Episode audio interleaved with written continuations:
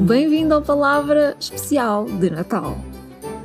Um calendário do Advento Literário que te traz um escritor português contemporâneo e um livro todos os dias à meia-noite.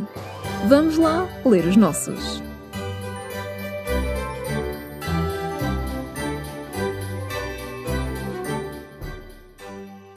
Dia 22 com a Susana Piedade e o Três Mulheres no Beiral. Uma Susana trouxe a outra à minha vida. Eu já nem me atrevo a falar mais nas coincidências e na boa sorte do calendário. Mas foi a Susana Amar Velho, a nossa Susana de ontem, que um dia me enviou uma mensagem e me disse: Tu tens de ler este livro.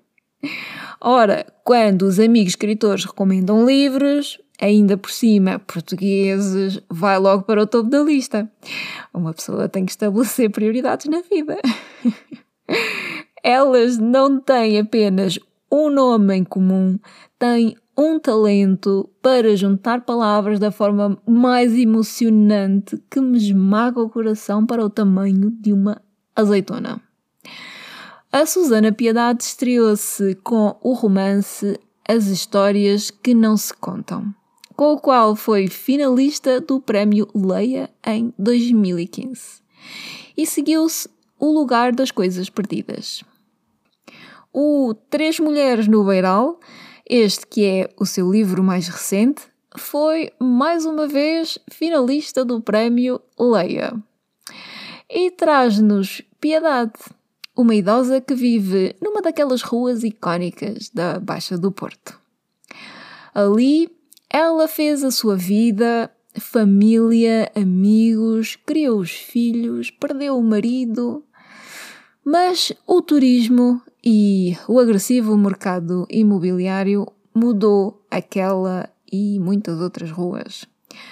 Com os proprietários a serem assediados por investidores que não olham a meias para se livrarem dos velhos inquilinos, em especial aqueles que vão resistindo. O sofrimento de piedade, que trata a casa como se fosse gente, comove-nos da primeira à última página. É um livro que, confesso, fez-me chorar.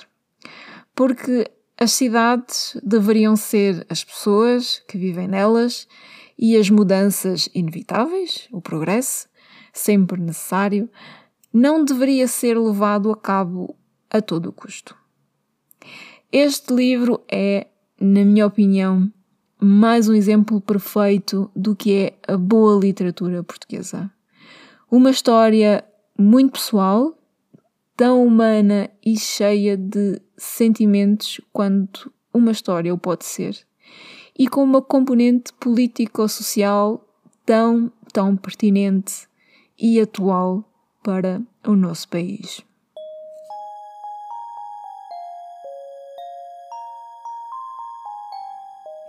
Quando convidei a Susana Piedade aqui para o calendário, ela, que é simpatia em pessoa, disse logo que sim. Claro, conta comigo, o que precisas? E eu respondi-lhe apenas de um vídeo pequenino em que lês um excerto do teu Três Mulheres. E ela, eh, dois segundos de silêncio, e diz-me: Ai Maria, não me peças isso. Um vídeo? Eu não tenho jeito nenhum para essas coisas, eu só escrevo. Felizmente a conversa continuou e ela lá mudou de ideias, o que me deixou naturalmente muito contente.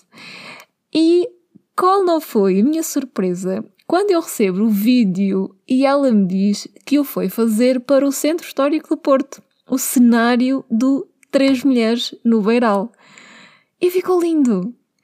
Não deixes de espreitar o vídeo que eu vou publicar no meu perfil no Instagram, porque ver a Susana num dia solarengo maravilhoso a ler este livro extraordinário naquele lugar é de facto mais do que eu poderia idealizar para este projeto do calendário do Advento Literário, que já está mesmo quase, quase a terminar.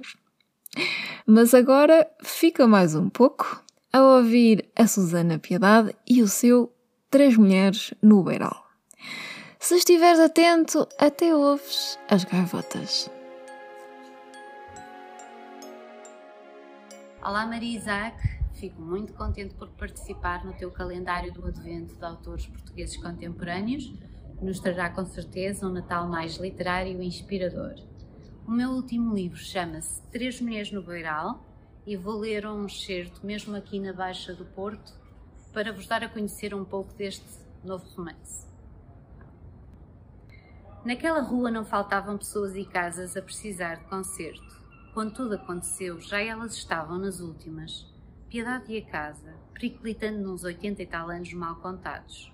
Sem maquilhagem que disfarçasse as rugas, nem as imperfeições de raiz, nenhum dos massacres que o tempo deixava à mostra, esperando a morte como quem aguardava vez numa fila. As famílias são uma espécie de manta de retalhos, cada um com o seu feitio, é o que lhe dá graça. Difícil é encaixá-los na teia do crochê com uma certa harmonia e consistência.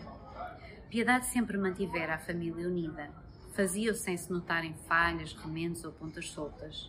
Puxava daqui, ajeitava dali, arquitetava padrões e espaços enquanto os emparelhava a todos no cenário. Mas o tempo e as mudanças haviam-lhe trocado as voltas. As visitas do filho e dos netos iam rareando como os últimos pingos de chuva caídos do beiral nos dias partos. As almoçaradas ruidosas de domingo que impregnavam o ar de amor, tinham encolhido, tornando-se avulsas, camufladas de pequenos silêncios. E certo dia Piedade era por si a comer, voltada para os púcaros de latão, adormecidos na parede da cozinha, confraternizando com louças e tarecos.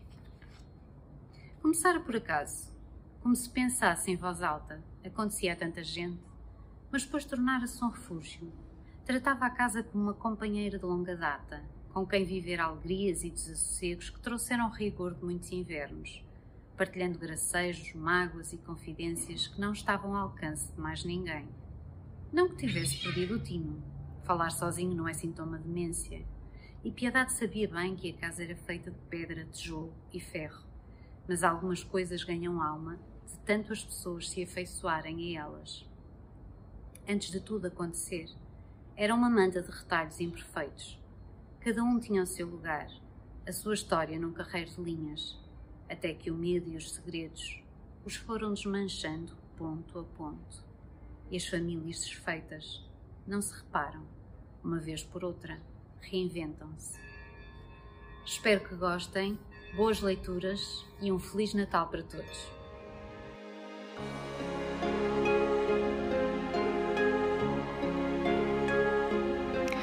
Feliz Natal, Susana! E obrigada por todo o carinho que colocaste neste vídeo. Nem faltaram os sinos. Obrigada também a ti por partilhares desta noite comigo e com a Susana Piedade. Volto mais uma vez à meia-noite com um novo episódio, com mais um escritor que tens de conhecer e um livro que não podes perder. Eu sou a Maria Isaac. Boas leituras!